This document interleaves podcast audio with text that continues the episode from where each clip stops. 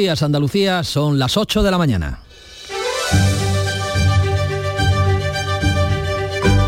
La mañana de Andalucía en Canal Sur Radio con Manuel Pérez Alcázar.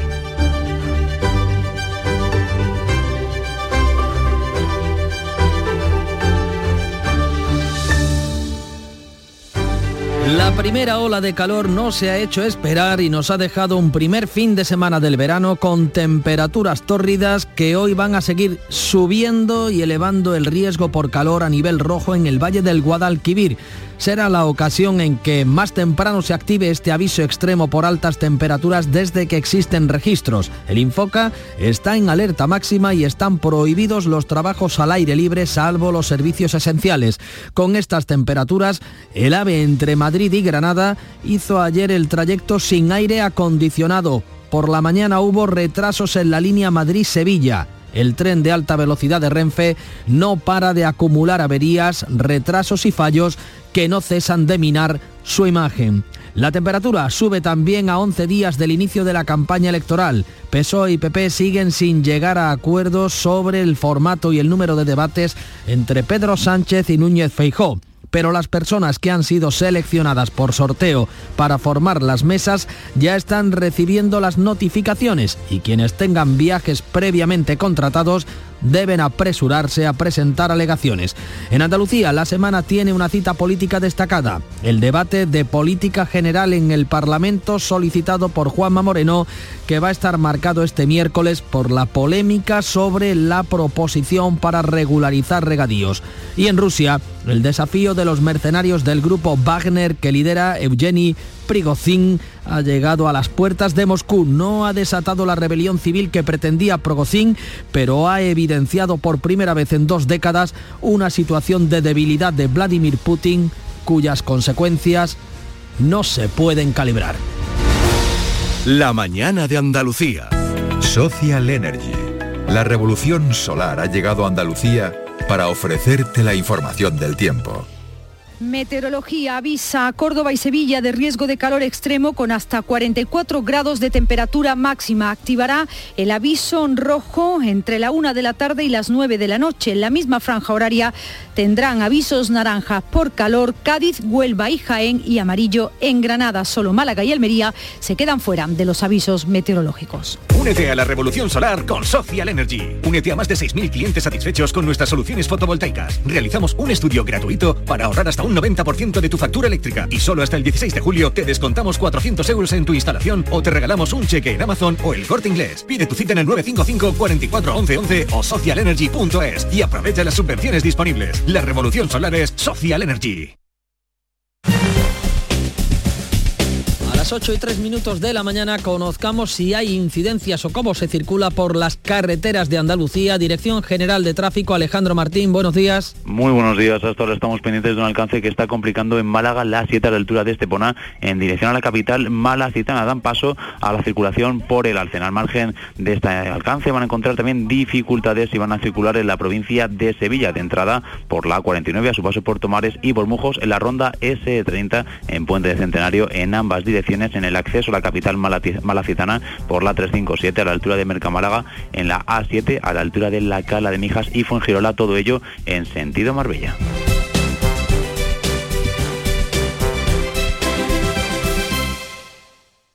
A los que lo hacéis porque os gusta colaborar con los demás o porque has dicho, anda un kiosco de la 11 y te has animado a comprar un cupón para ver si hay suerte, vamos a todos los que jugáis a la 11. Bien jugado. Porque hacéis que miles de personas con discapacidad sean capaces de todo. A todos los que jugáis a la 11, bien jugado. Juega responsablemente y solo si eres mayor de edad. La mañana de Andalucía. 8 de la mañana, casi 5 minutos de un día que va a venir marcado otra vez, igual que este fin de semana, por el calor. La ola de calor activa la alerta roja este lunes en el Valle del Guadalquivir. Casi todas las provincias van a tener nivel naranja y el riesgo de incendio va a ser extremo. Beatriz Galeano, buenos días. Buenos días, noche de no pegar ojo con el termómetro en 30 grados en Sevilla y Jaén y 28 en Córdoba, 35 marcaban en la capital sevillana a la una de esta madrugada. Las campiñas de Córdoba y Sevilla elevan hoy ese aviso por altas temperaturas a nivel rojo con máximas de 44 grados. Se trata del verano en el que más temprano se activa ese aviso rojo. La prohibición de trabajar al aire libre también comienza hoy, fue aprobada en mayo por el gobierno, tan solo se mantienen las actividades esenciales. Con este calor no es raro que las playas se hayan llenado este fin de semana. de Extremadura, estoy sudando como veis, hace muchísimo calor ayer y hoy y me voy a bañar. Venimos de Sevilla, venimos con la familia, mi hermano, con mis cuñadas y demás. Y como está todo tan caro, pues tenemos que aprovechar para echar el día nada más. Que hace 48 grados, aprovechando que estamos en verano ya. Pues mira, hemos venido aquí el fin de semana en la Feria de San Juan a pasar aquí un par de días eran, eran sonidos recogidos en las playas de Huelva. Los nutricionistas recomiendan hidratarse no solo bebiendo agua, también incluyendo en la dieta alimentos frescos como frutas o verduras.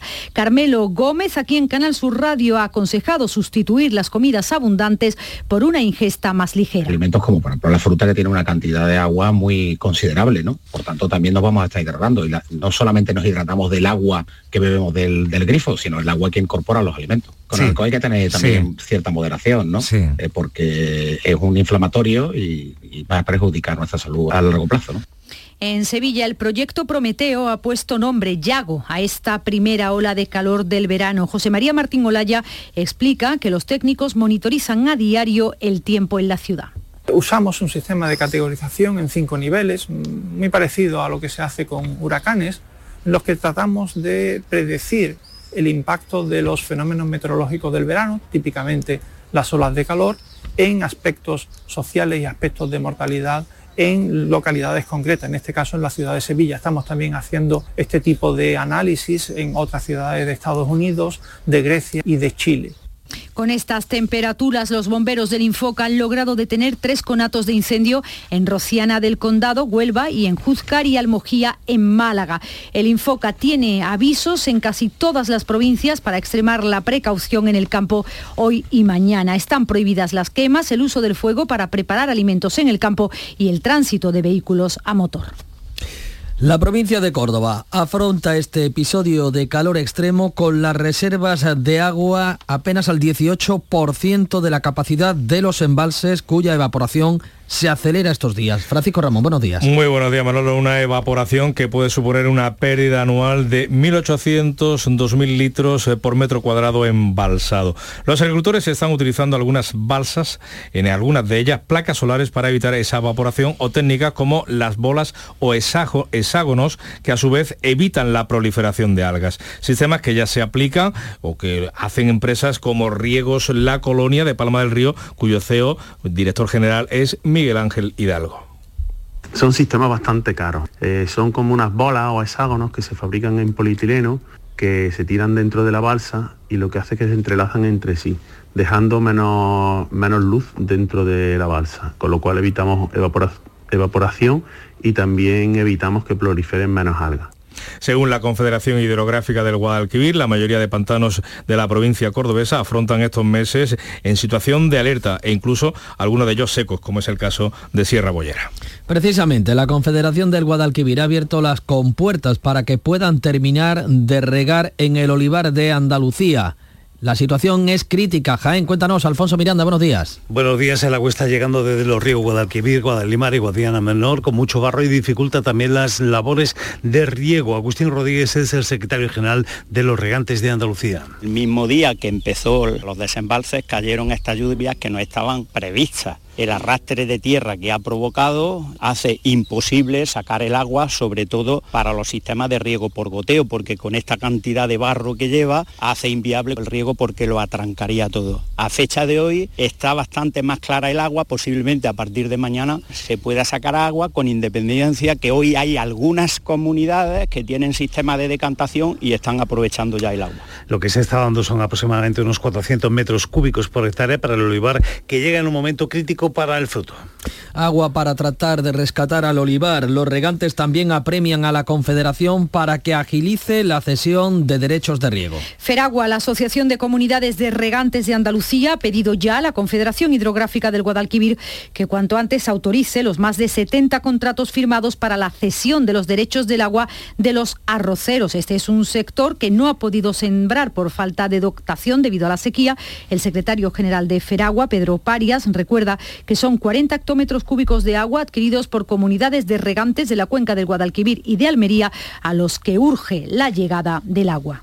Aquellos regantes que han comprado derechos necesitan saber ya de la Confederación que van a poder disponer de los mismos para poder planificar sus riegos de aquí a, a 1 de octubre y también los arroceros pues necesitan seguridad de que e, ellos van a cobrar también, eh, porque si esos derechos no se autorizan, no se podrán utilizar y será un desastre económico.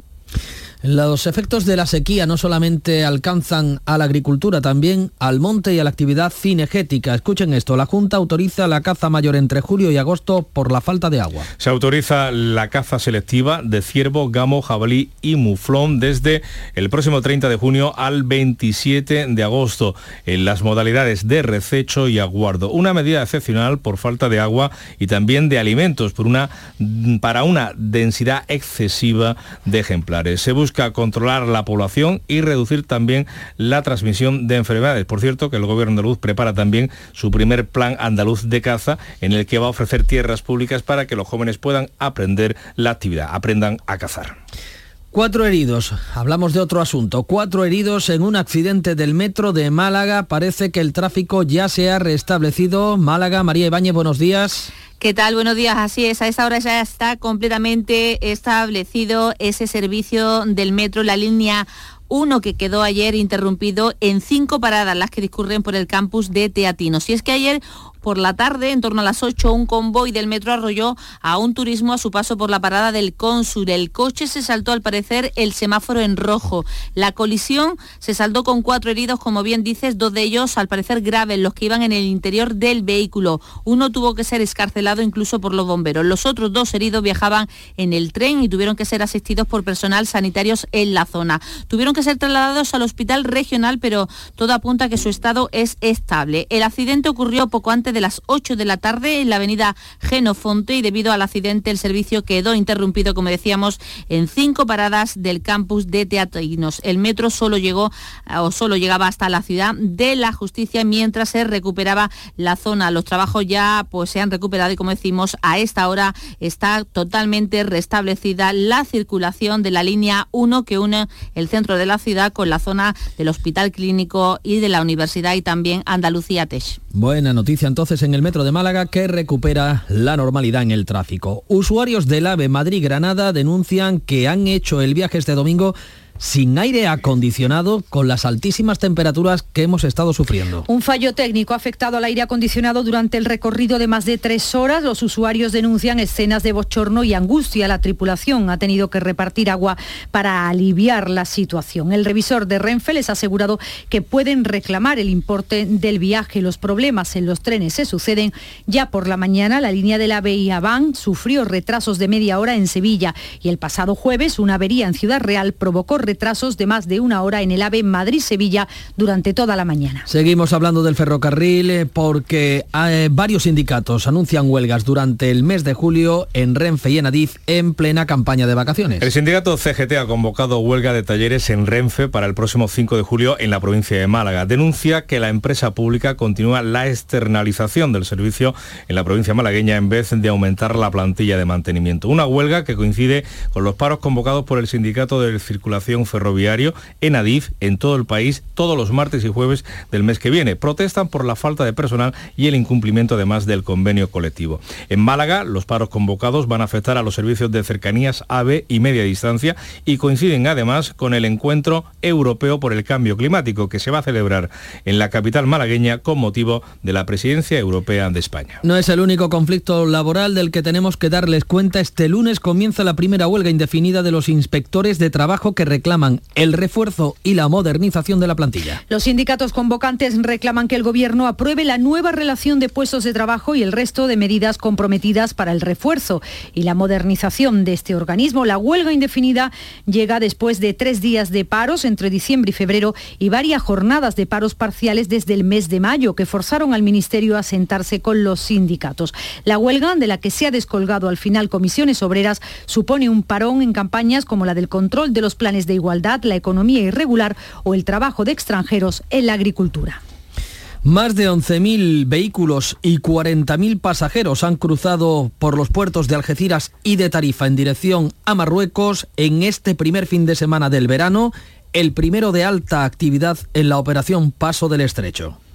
Pues el puerto de Algeciras es el que está absorbiendo la mayor cantidad de tráfico. Esa gran afluencia está condicionada a la fiesta del Cordero los días 28 y 29 de este mes, en esta semana. La autoridad portuaria insiste en que hay que llegar con el billete cerrado y adquirido en los puntos de venta autorizados. Quienes no lo tengan tendrán que esperar y verán retrasado su acceso al barco y el viaje al continente africano. Un titular que les vamos a ofrecer en materia de infraestructuras. La Junta pone en venta suelo para la construcción de 900 viviendas. El gobierno andaluz ha sacado subasta más de 450 parcelas de la Agencia de Vivienda y Rehabilitación de Andalucía para la construcción de esos 900 inmuebles. El Consejo de Ministros va a aprobar este martes el final del uso obligatorio de las mascarillas en centros sanitarios, sociosanitarios y en farmacias. El Ejecutivo aprobará la medida acordada el viernes en el Consejo Interterritorial de Salud y será efectiva a partir de su publicación en el Boletín Oficial del Estado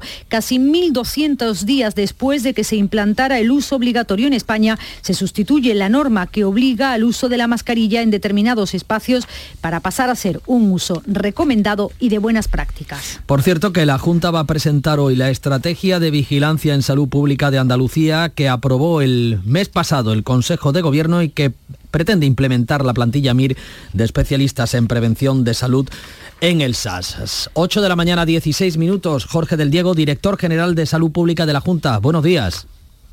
Hola, buenos días.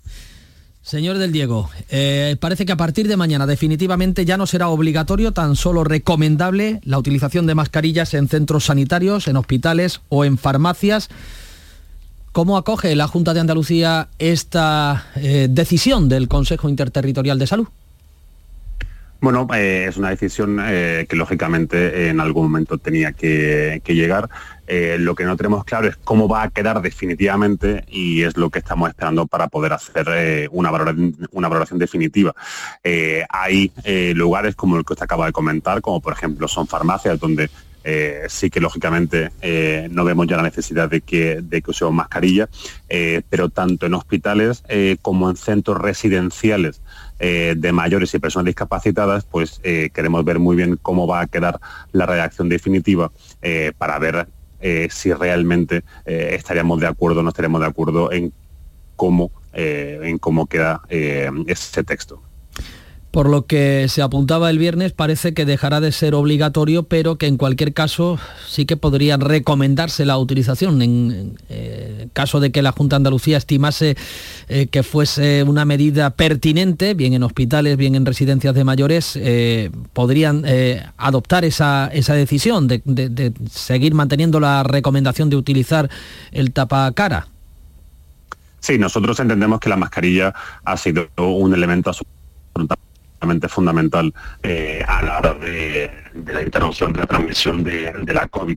Pero ya no hablamos, ya no estamos en ese punto, lógicamente, de hablar exclusivamente eh, de la COVID, sino eh, hablamos de cómo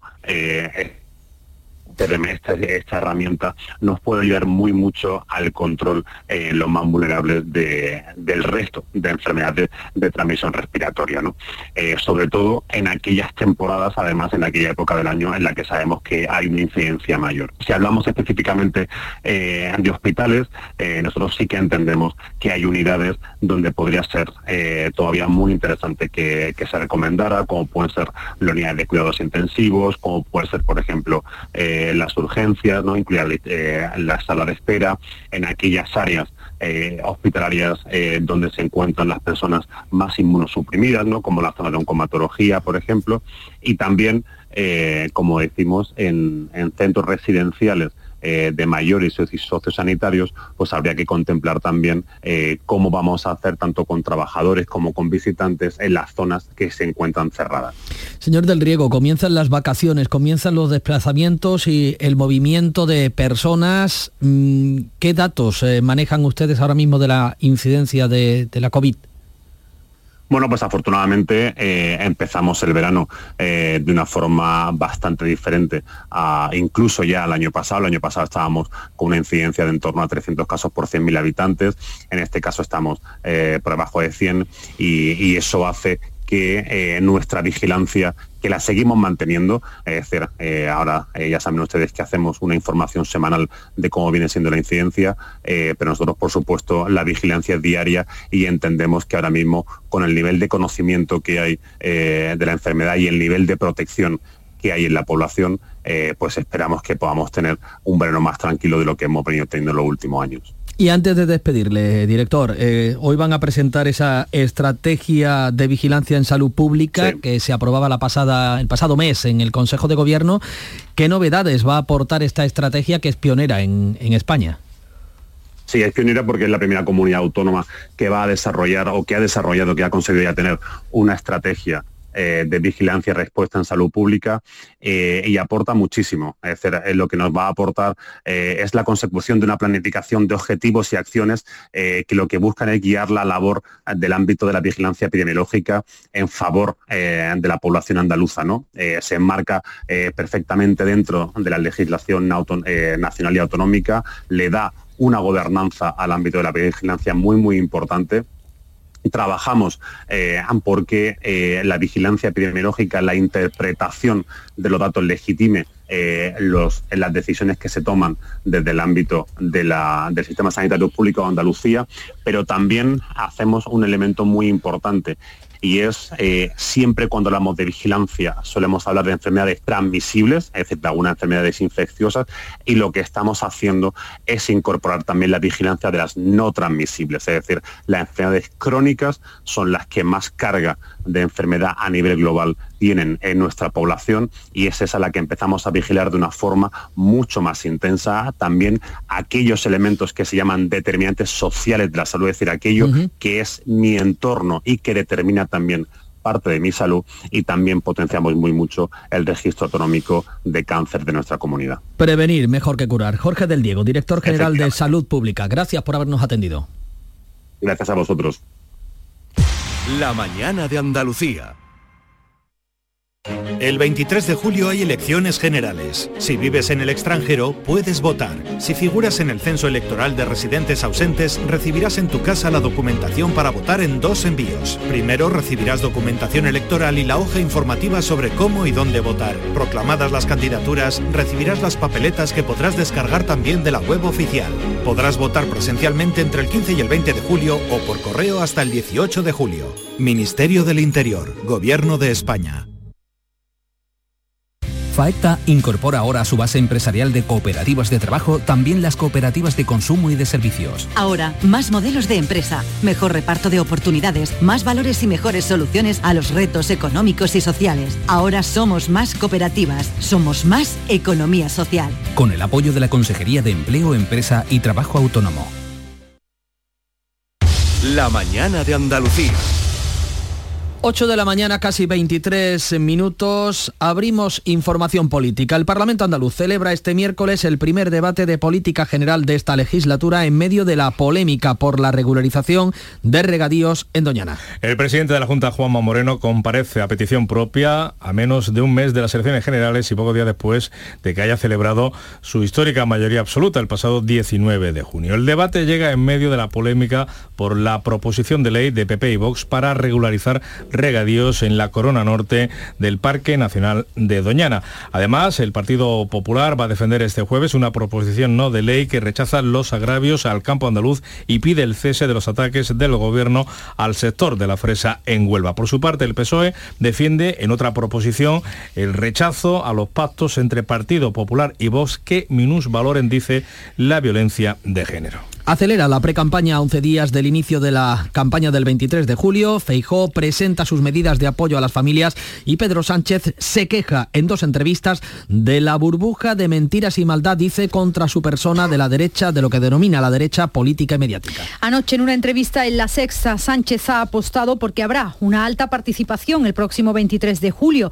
La cifra entre un 73 y un 76%. El presidente ha abundado en la denuncia de la campaña que sufre, dice, por parte de lo que denomina derecha política y mediática. Esto que llaman el sanchismo no deja de ser una burbuja eh, que han inflado a lo largo de estos cinco años en base a tres, eh, tres cosas que me parecen importantes. La primera son las mentiras, la segunda son las manipulaciones y la tercera es la maldad. El líder del Partido Popular, por su parte, se ha comprometido a implantar la gratuidad de las guarderías, la ampliación a 26 semanas de los permisos de maternidad para familias monoparentales. Feijó apuesta por un pacto por la conciliación y por la infancia. Asegura que el 23 de julio está en juego el modelo que queremos para nuestro país. Nos jugamos qué modelo queremos para nuestro país y nos jugamos el modelo que queremos para nuestros hijos o hijas. Por tanto, nos jugamos muchas cosas. Y vamos a seguir trabajando. ¿Para qué? Para sumar cada día más españoles a nuestro proyecto.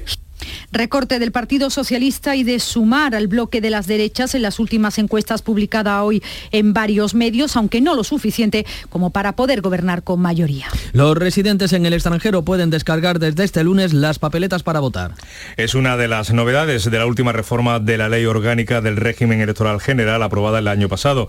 Esa novedad fue suprimir la del voto rogado, que era la necesidad de que los inscritos en el censo hicieran una solicitud previa si querían votar. Ahora, documentación y papeletas se envían a todos de oficio sin necesidad de que se pida con antelación. Por tanto, serán las primeras elecciones generales que utilice este sistema. Hay cerca de 270.000 andaluces con derecho a voto en el extranjero. En total, son más de 2.300.000 los españoles dispersos por el mundo que pueden ejercer el voto en los comicios del 23J. Por cierto, que el Ministerio del Interior estudia con la Junta Electoral Central cambiar horarios de votación por el calor en esa jornada electoral. Fuente del Ministerio señalan que están estudiando diferentes posibilidades, aunque no para el conjunto de España, sino según los territorios.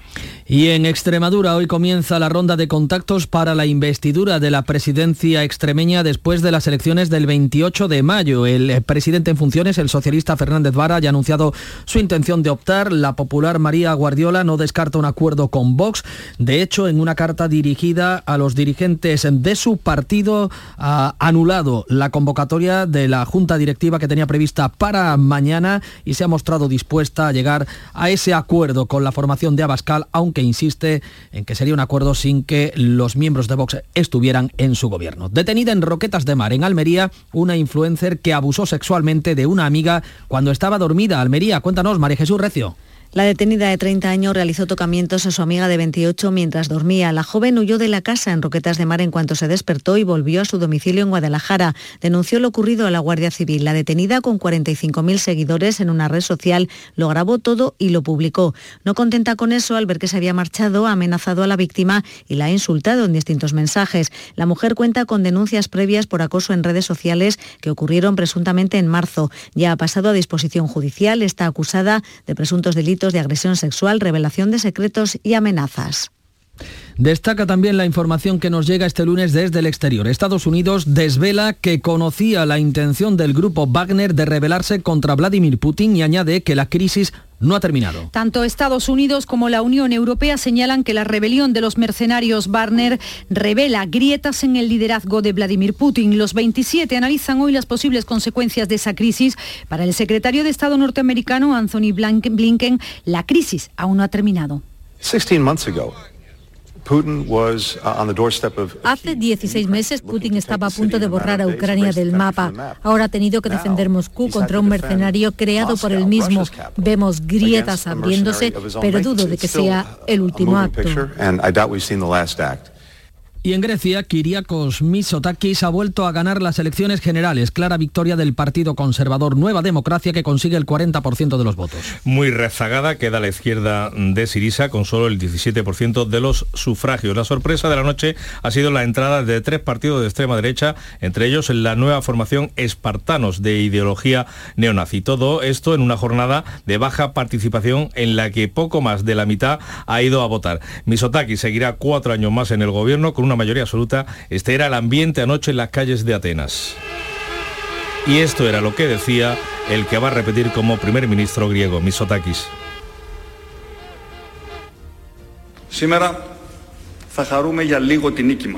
Hoy es día de celebración, pero a partir de mañana nos arremangaremos de nuevo y comenzaremos a construir juntos una Grecia fuerte, más próspera y con más justicia para todos. Una de las imágenes de este lunes va a ser la de la tradicional saca de Yoeguas en Doñana, en el entorno de la ermita del Rocío, en Huelva, que cada vez atrae a más público. Sebastián Forero. Pues sí, la escasa lluvia de los últimos meses nos ha afectado, no ha afectado a los pastos del espacio natural donde se crían estos ejemplares equinos. La mitad de este ganado es ya de pura raza. El eh, espectáculo comenzará a eso de las nueve y media de la mañana y se extenderá durante toda la tarde. La novedad de este año es que se han instalado unas gradas para acoger al numeroso público que atrae el evento. Llegan las ocho y media de la mañana, es el tiempo de la información local. A continuación, abrimos mesa de debate. En la mañana de Andalucía de Canal Sur Radio. Las noticias de Sevilla. Con Pilar González. Buenos días, el día es caluroso desde primera hora de la mañana, lo ha sido también esta noche. Toda la provincia está en aviso por altas temperaturas. En la campiña el aviso es rojo, el máximo en la Sierra Norte naranja y en la Sur amarillo desde la una de la tarde y hasta las 9 de la noche. No se descarta alguna tormenta aislada por la tarde acompañada de rachas de viento fuerte. La máxima prevista hoy es de 44 grados en Écija, Lebrija y Sevilla, 43 en Morón. A esta hora tenemos 28 grados en la capital y enseguida vamos a hablar de esta ola de calor que se llama Yago, pero antes nos ocupamos del tráfico. Hay retenciones de 3 kilómetros en la entrada a Sevilla por la autovía de Huelva y en el Centenario 1 hacia Huelva. En la capital, desde hoy y hasta el 31 de julio, se modifica el tráfico en la zona de Nervión por las obras de ampliación del metro centro. Se cierra la circulación los tramos de la avenida Luis de Morales entre Luis Montoto y Fray Pedro de Zúñiga y entre Luis Arenas, Ladislao y Luis Montoto. Así que los conductores que quieran ir desde Kansas City a Luis de Morales tienen que hacerlo por la calle Éfeso, la avenida Greco, Eduardo Dato y Ronda del Tamarguillo. La avenida Ramón Cajal se abrirá al tráfico el 1 de agosto. Atención Sevilla. El mundo del automóvil en Sevilla tiene nombre propio. Grupo Berrocar. Más de 30 años en el sector. Un gran stock de turismos y furgonetas en alquiler y un amplio abanico de vehículos en venta con una de las mejores garantías. Búscanos en grupoberrocar.com y en nuestros puntos de venta y alquiler en Sevilla y provincia. Grupo Berrocar. Tu confianza, nuestro motor. ¿Tienes terminado el informe? ¿Qué va? Tengo la cabeza en casa. ¿Por tu madre? Sí. Tienes que llamar a Cuideo. Mi madre está encantada con su cuidadora y yo estoy tranquilo sabiendo que está bien cuidada. Cuideo, especialistas en cuidados a domicilio para personas mayores. En calle Rioja 13 de Sevilla. Contáctanos ahora. Cuideo, cuidados de calidad.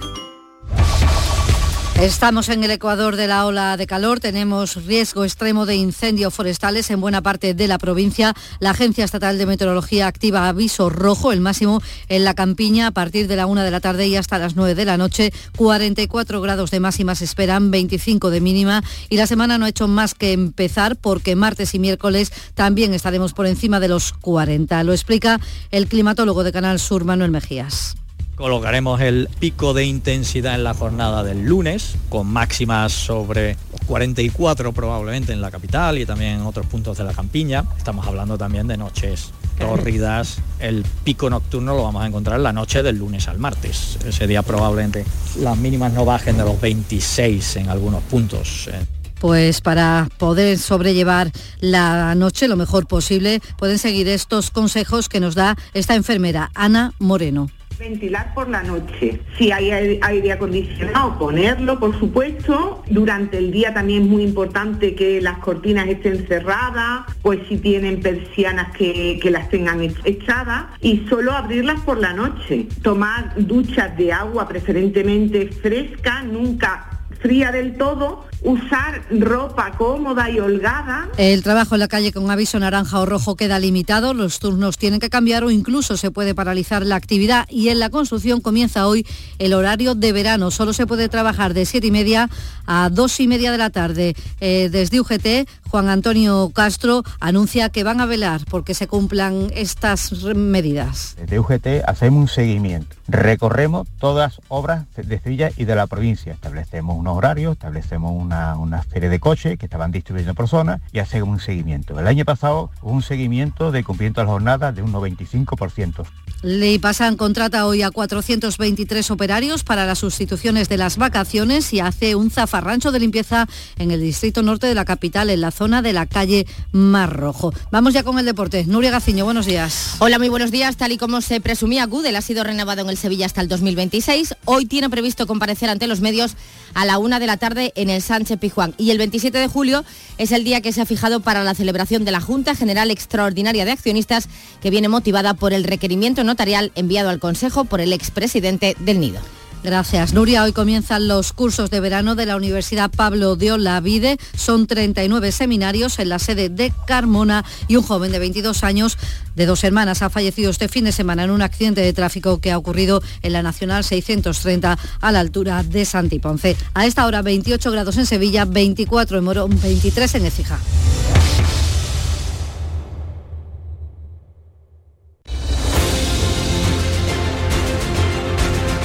8.35 de la mañana, enseguida abrimos mesa de debate hoy con Javier Caraballo, África Mateo y Pepe Landi.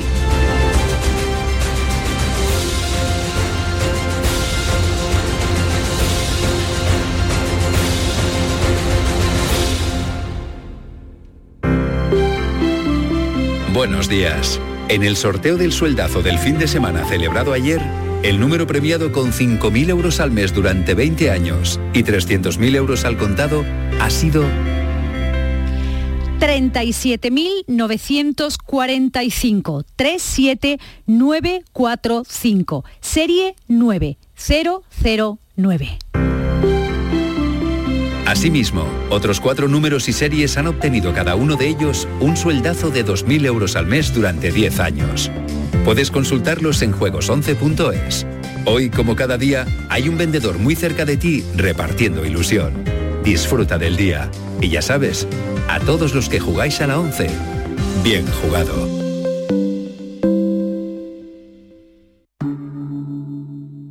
Montepío, ¿en qué podemos ayudarle? Quería informarme sobre su seguro de decesos. Aquí tiene nuestra oferta. ¿Y en ese precio tiene cobertura completa? Sí, lo tiene todo cubierto. Compañía con más de un siglo de experiencia. Visite montepíoconductores.com. Montepío, lo tiene cubierto. La mañana del verano. Disfruta de la mejor mañana que puedas imaginar en estos meses. Toda una aventura radiofónica para conocer Andalucía, nuestro patrimonio, nuestra gente, nuestra tierra. En Canal Sur Radio, la mañana del verano. Con Beatriz Rodríguez, de lunes a viernes desde las 10 de la mañana. Tu verano en Canal Sur, la radio de Andalucía.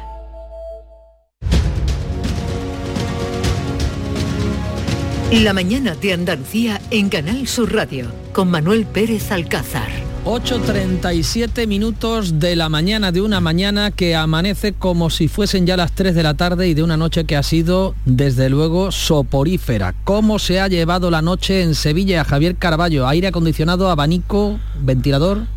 Muy buenos días. Buenos Pues, días. eh, sí, sí, con, con aire acondicionado y con, con ventilador, que a mí me gusta incluso más que el aire acondicionado. Cada vez que se puede aire acondicionado, o sea, prescindir del aire, yo desde luego esto es lo que hago.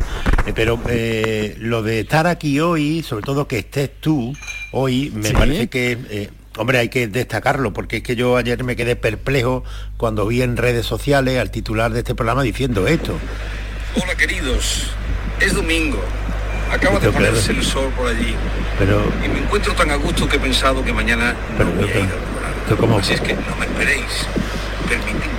Esto claro, esto claro, es que en fin, yo, yo, el este, descanso del guerrero, Javier, el descanso del guerrero. pero, es que esto es- pero claro, que qué ejemplo se le da a la audiencia y entonces pues, pues muy bien, tú aquí, muy bien, en plena hora de calor, eh, porque hay muchísima gente que trabaja y este ejemplo de Vigorra, pero hombre, por favor, el que vea hoy a Vigorra por la playa, que le pite, que le sirve, que le diga algo. Que, Bueno, que le abuchee, ¿no?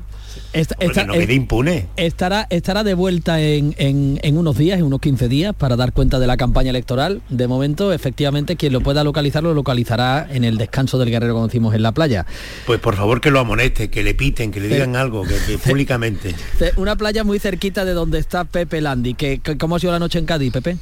Eh, bueno, buenos días. Buenos días. Mm, La noche, los que vivimos pegados al mar, pues siempre tenemos la ventaja de esos 10 grados menos respecto al, al, al interior, con un poquito más de humedad, pero bueno, mm, afortunadamente en costa tenemos otras otro- otras dificultades climáticas, climatológicas como el viento y algunas otras, pero, pero lo, de, lo del calor se sobrelleva, son 10 graditos menos y, la verdad es que se puede dormir, como dice Javier, con un ventilador aquí va que chuta perfectamente en toda la costa andaluza generalmente, así que, que- bastante bien. No nos podemos quejar que nos estarán escuchando mucha gente de interior que, que- dirán que ellos sí que tienen motivo para, para asustarse. Qué alegría, Pepe, y qué envidia. Me imagino que en el ejido también eh, la temperatura será ligeramente más suave, ¿no? África Mateo, buenos días. Buenos días, Manuel, Pepe y, y Javier. Como esto va de envidia, yo voy a decir que, que estamos ahora mismo con 20 graditos y que esta noche hasta me he cogido un poco de sábana. ¿eh? Anda, eso sí que da envidia, eso sí que da, pero envidia de la, de la mala. Bueno, vamos a entrar un poco en materia. Mm, El fin de semana ha venido marcado además de por esa ola de calor en Andalucía, por la subida de la temperatura en Rusia, con esa rebelión del grupo Wagner que ha puesto rumbo a Moscú, finalmente desistían de su intención de llegar hasta la capital rusa, pero que parece que en cualquier caso lo que han evidenciado es el debilitamiento de la imagen de Vladimir Putin. Parece que esto nos queda un poco lejos, pero hay que decir eh, que llevamos un año sufriendo las consecuencias de la guerra en Ucrania que ha provocado el propio Putin. Javier. Sí, a ver, eh, lo que ocurrió, lo que ha ocurrido este fin de semana, que nos ha tenido eh, a todos en, en alerta, eh, se ha resuelto finalmente con una especie de acuerdo que, que hace que este general de la fuerza mercenaria, el grupo Wagner, tan temido, eh, se haya eh, refugiado en Bielorrusia, pero nadie sabe hoy en qué puede terminar todo esto. El, perfil de que se ha eh, publicado estos fin de- este fin de semana, tanto de Putin como de este mercenario Prigozhin, nos señala a dos tipos que surgen, se hacen fuertes, se hacen multimillonarios, con mucho poder en la descomposición de la Unión Soviética. En los años 90, cuando se descompone el, imperio soviético, es cuando aparecen figuras como esta. Putin, que se hace con el poder, y, este tipo, Prigozhin, que, es el que eh, termina eh, amasando ese enorme arsenal y el, ejército que ha servido de mercenario para Rusia en su guerra con Ucrania. Hasta ahora lo que se decía es que el grupo Wagner era fundamental en el ataque de Rusia para Ucrania, eh, contra Ucrania, por, la propia debilidad del ejército ruso. Con lo cual ahora en ese flanco solamente en el meramente militar de, de- potencial bélico es verdad que, Rusia sigue siendo una de las mayores potencias mundiales en, armas nucleares no pero prescindiendo del arma nuclear eh, los tanques lo- los efectivos con lo que contaba Rusia eran limitados por eso tenía que recurrir al ejército mercenario. A ver qué ocurre ahora porque lo que ha pasado es que este tipo, el mercenario del grupo Wagner, se ha refugiado teóricamente, tampoco se sabe, en Bielorrusia, que es uno de los países más eh, con más fidelidad de aliado de, la Rusia de Putin. Eh, puede estar seguro eh, eh, con, con seguridad de, de- de- de poder seguir vivo eh, este hombre en Bielorrusia? Pues no lo sabemos. A mí me llamó mucho la atención que, que el, el comunicado que hizo público el gobierno de Bielorrusia decía que el acuerdo alcanzado con, con Prigozhin era bueno y rentable para Prigozhin. O sea, no sé si al final han terminado dándole más dinero. El final del de, enfrentamiento entre estos dos tipos no se sabe cuál es. Lo normal por la trayectoria de ambos es que uno de los dos acabe muerto, pero eh, el impacto mayor de lo que ha ocurrido este fin de semana, que es saber, intentar determinar cómo puede eh, cómo puede eh, impactar esto en la eh, propia guerra de, Ucrania, cómo puede influir, eso sí que no lo sabemos. No sabemos eh, si la, división que ha sembrado se va a mantener, si continúa, si esto abocará a Putin a una resolución del conflicto, si será lo contrario. Todas las incógnitas están abiertas en este momento. Hablabas tú de, ese interés económico que pueda esconder la actuación del líder del grupo Wagner. Esto es la privatización de la Si la guerra ya de por sí es una pésima solución a cualquier conflicto, la privatización de la guerra eh, es que además no atiende ni siquiera a los principios básicos del derecho internacional, ¿no? Pepe. Claro, que o, África, África. Ah, África, África. Al fin y al cabo, eh, no podemos olvidar que son un grupo de mercenarios, entonces eh, al final la solución ha tenido que llegar sí o sí por la, por la vía económica. Además, eh, como apuntaba Javier, al final es que el presidente de Bielorrusia, de lo que ha hecho ha sido de intermediario, Lukashenko, no es que haya acogido allí a al, revolucionario, al, líder de Wagner, es que ha sido el que ha mediado para que no llegase la sangre al río en Rusia, porque todos pensábamos el sábado a primera hora de la tarde que sí valía el grande y al final intervino porque no había manera de que las otras dos partes llegasen a un acuerdo, pero en cualquier caso, pues lo que decía al principio, mm, ya teníamos intuición de que Rusia estaba muy débil, de que Putin, de que ahora mismo Ucrania lanzaba contraofensiva, de que le iba bien y esto no hace nada más que mm, decir que, no están bien las cosas allí y que Putin no las tiene todas con él a pesar de ser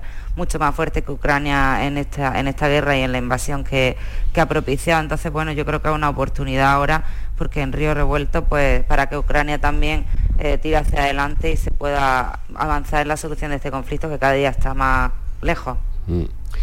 Este, este fin de semana leíamos, estábamos todos buscando un poco de, información y de luz eh, sobre este fenómeno que nos ha sorprendido y que quizás sea una tendencia. Eh, hablabais antes, hablaba de la, de la privatización de, de, la guerra y es un, una situación que quizás no es tan nueva, aunque sea muy sorprendente por el volumen y por la gravedad, pero que sí va progresando, porque me, hizo recordar a los, a los comandos aquellos de Blackwater, que Estados Unidos mm, utilizaba también comandos de pago, comandos de alquiler, mercenarios que se compraban para, para sus eh, conflictos bélicos en Afganistán, en, los conflictos que ha tenido en, Oriente, en Oriente Medio en, estos años. Y decir, bueno, esto ya es la evolución máxima, porque es que una de las cosas que me asombró leer es que los comandos Wagner son 30.000 soldados.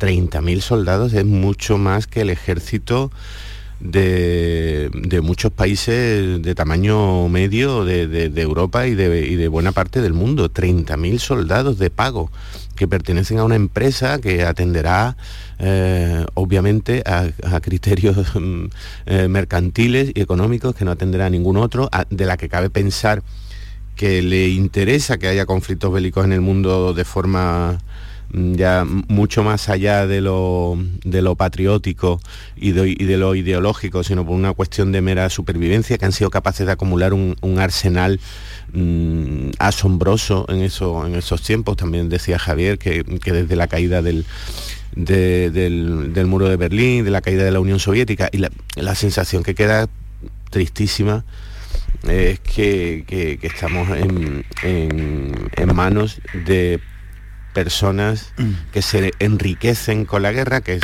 algo que ha sucedido desde que el mundo es mundo, pero ya de una forma, digamos, salvaje y capitalista. Y por cierto, también leía a un experto del Instituto Elcano que probablemente sea la mayor crisis que ha tenido en 24 años, que, también pasa rápido el tiempo, lo primero que me sorprendió fue recordar que Putin lleva 24 años en el poder eh, la mayor crisis que ha tenido, una crisis, un, enfrentamiento interno, hubo momentos en los que estuvimos leyendo y escuchando cuestiones como guerra civil, e, esas imágenes de las calles de Rostov con militares descargando misiles de, camiones. Y claro, la gente mm, en Rostov que está haciendo vida normal y que vive ajena a la guerra, como si fuera algo bastante lejano, pues de pronto veía, veía toda esa salvajada en, la esquina de, su casa o de, de su trabajo. Y esa es la, la, situación en la que estamos, ¿no? El mundo en el que estamos, que decían, igual nos cae muy lejos. Bueno, igual nos cae muy lejos o igual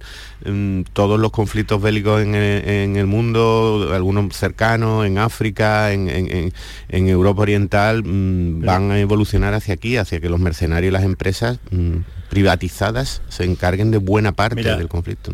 De hecho, mira, yo, yo es que nosotros vivimos en una realidad que muchas veces eh, aparecen eh, noticias como esta y nos sorprenden una barbaridad. Y, entonces eh, nos volvemos, pero ¿qué está ocurriendo? Como este fin de semana, que, que los tanques de buenas a primeras simplemente se vuelven y empiezan a, ir hacia Moscú, pero a una velocidad enorme y se quedan a nada, a 200 kilómetros de Moscú, que, que en poco hubieran entrado en la ciudad, porque además eh, por las ciudades por las que pasaban eh, sin resistencia alguna.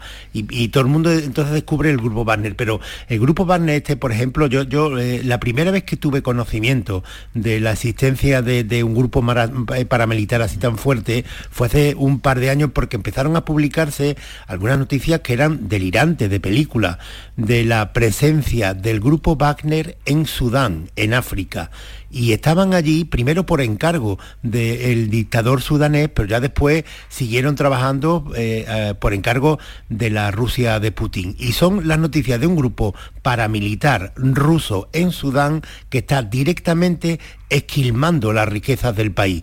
Y hubo un episodio, yo creo que fue en 2021 o aproximadamente por ahí, de un avión, un avión que desaparece con eh, mil con, con 33 eh, toneladas de, oro, 33 toneladas de oro que eh, tenían un valor de 1.900 millones de dólares. Y el, avión ese lo roban directamente. Claro, pero imaginaos eh, la, la, realidad paralela que convive en el mundo. Un pueblo tan pobre como el, el, el de Sudán, en, esa región africana, cómo lo están esquilmando grupos paramilitares y potencias como, como Rusia, y, y, la consecuencia que nosotros vemos, que nosotros los andaluces podemos ver, es cómo siguen llegando pateras de esta gente pobre, miserable, a la que además le están robando todos sus recursos. Y esa es la realidad con la que convivimos. ¿Esto se solucionará algún día? Pues no lo sé, pero desde luego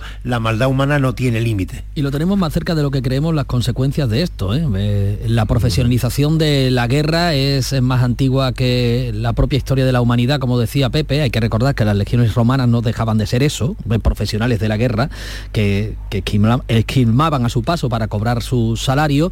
Pero una vez que acaban las guerras, ¿qué pasa con estos profesionales de la guerra? Hemos asistido a noticias recurrentes en el entorno de eh, la Costa del Sol o del campo de Gibraltar de paramilitares procedentes de algunas guerras ya extintas, como la de Afganistán o las repúblicas eh, rusas, que una vez que acaban su profesión de militar, pues pues vienen a ganarse la vida pegando tiros en otros puntos del planeta. Claro, el caso de los Balcanes fue es paradigmático lo que estás diciendo crea un conflicto bélico salvaje en, bueno, como todos, en el corazón de Europa, estamos hablando de, de, hora y cuarto de avión de, nuestras mm, apacibles casas, y cuando ese conflicto termina con ese rastro de, muerte, desaparecidos, de, fosas comunes, y de, hay un enorme grupo de paramilitares, de, personas formadas con una técnica militar avanzada, con acceso a un armamento de vanguardia, que de pronto se quedan con una mano encima de la otra, con un bagaje de violencia mm, terrorífico y que han pasado a formar parte de algunas de las mafias y de, las organizaciones criminales más activas de Europa. Nos hemos llevado años leyendo informaciones en las que se decía un grupo de antiguos paramilitares mm, balcánicos, un grupo de, que si serbios, que si, si montenegrinos, da igual, porque claro, que, es que estamos hablando de, mm, de, de un colectivo que ni siquiera tiene el freno eh, podríamos decir, judicial, jurídico, ético, mm, que tendría un ejército profesional. Eh, hablaba Javier del avión cargado de oro. Bueno, la los crímenes que, pueden cometer sin, con toda impunidad, sin el freno que supone para un ejército organizado, tal y como lo, conocemos, eh, tener que rendir cuentas ante, ante una jerarquía, ante una organización, ante un parlamento, llegado el caso, aunque son... Un tribunal militar, sí. Un, tribunal militar. Todos esos frenos, este, este tipo de grupos, bueno, en absoluto los tigres, que pueden ir eh, haciendo las mayores salvajadas porque ellos están eh, bajo contrato, no tienen que responder más allá, nada más que a su, a su jefe directo, que se supone que es una especie de, máximo responsable de una empresa. Eh, como es el caso de, de Prigozhin, y, claro, es que los límites, los límites que tienen, que ya en, los ejércitos mm, convencionales y profesionales y en la guerra, mm, que, hay poco límite porque se supone que es una antología del, crimen y de la maldad humana en, todos los casos y, un, resumen de, de, todo lo peor del ser humano, pero cuando ya es que ni siquiera se te van a pedir cuentas, ni, eh, todo es absolutamente opaco y oscuro, bueno, el panorama es bastante terrorífico. Y sobre todo porque estamos en un marco que últimamente estamos acostumbrados a ver, quitando la guerra de Ucrania, que los ejércitos para lo que están es pues para defender tal, pero tampoco están entrando en acción todos los días. Y no pasa nada porque siguen funcionando y se siguen formando, pero claro, en este caso cuando tu profesión es la guerra, pues al final si no hay guerra, mm, ¿de qué vive una empresa? Una empresa va a ganar dinero, no es como un ejército que lo mantiene un Estado. Y este es el verdadero problema también, que toda esta gente tiene que buscar conflictos sí o sí, porque si no, ¿dónde está su pan? al final una, una ONG, tienen que ganar dinero. Yo sinceramente que, de, todas las repercusiones que, veo desde lo que ha ocurrido este fin de semana en Rusia con, este grupo Wagner, la que menos me, sorprende es la constatación de que eh, Rusia tiene, o sea, de que, hay eh, mercenarios. Pues, pues, claro, porque esto está a la orden del día. Es que decías tú lo de lo del, origen de los tiempos. Sí, la, propia palabra salario, el origen etimológico de la palabra salario es de lo que se le pagaba a los soldados en Roma el salario que le pagaban en sal. Y de ahí viene, pues claro, los mercenarios han estado desde el origen de los tiempos en, la, en, los ejércitos. Me sorprende mucho más que, muchísimo más, que, que, la constatación de que tenía Rusia contratado a estos mercenarios, que ya digo que esto viene desde 2017, el impacto que puede tener en la ofensiva de Rusia contra Ucrania, porque el haberlos contratado es una muestra de debilidad del ejército de, Rusia, y luego las repercusiones que pueda tener dentro de, la propia Rusia de Putin. Es decir, cuando el grupo Wagner iba avanzando hacia Moscú, lo que decían las crónicas eh, es que los ciudadanos salían con vítores a recibir a, Prigozhin y a las fuerzas de Prigozhin. No sé, lo, más eh, inquietante que, eh, se barajaba este fin de semana es que esto pudiera desembocar en una guerra civil en Rusia y yo no sé si eso se ha detenido y se ha evitado ya. Eh, no, no se puede saber todavía si eh, en Rusia el, incidente de este fin de semana va a desembocar en que haya un intento de derrocamiento de Putin o que Putin va a intentar afianzar su liderazgo en Rusia con medidas represivas. Estas son las dudas más inquietantes que tenemos ahora. Claro, esa es la clave. Eh, ¿Se tambalea el liderazgo de Putin? Y durante a mí me pasa un poco lo que dice Javier, que es que cuando ves fotos, cuando eh, vimos las imágenes de la gente en la, en la calle fotografiándose con el grupo Banner, con los milicianos, con Pregostin, con todo esto, pues te preguntas realmente cómo se ha cerrado tan rápido esta crisis, porque además, ¿quién se cree que le van, que le van a dejar vivir tranquilamente en Bielorrusia? O sea, no es el régimen ruso ni es Putin de los que dejan pasar las cosas, y más lo más gordo que la afrenta más grande que le han hecho en su vida. Entonces yo no creo que esto vaya a quedar así, ya está, y dentro de tres días no hablemos más. Esto tiene que tener consecuencias porque al final cuando hay una contestación tan grande también de la sociedad civil, por mucho que los mercenarios se puedan acallar en un momento dado con dinero, tiene que venir algo detrás, porque la contestación estaba, la gente salía, estaba eufórica, se hacía fotos con los soldados. Sí, y, mm, a ser, sería interesante ver cómo ahora Prigozhin se toma un café, porque la verdad es que mm, debe pasar ese café por un proceso de vigilancia y de, seguridad realmente largo. como mínimo se le va se le va a enfriar habitualmente. Porque. Tendrá un catador, ¿no? Eh, seguramente, porque Putin si tiene experiencia en algo es en.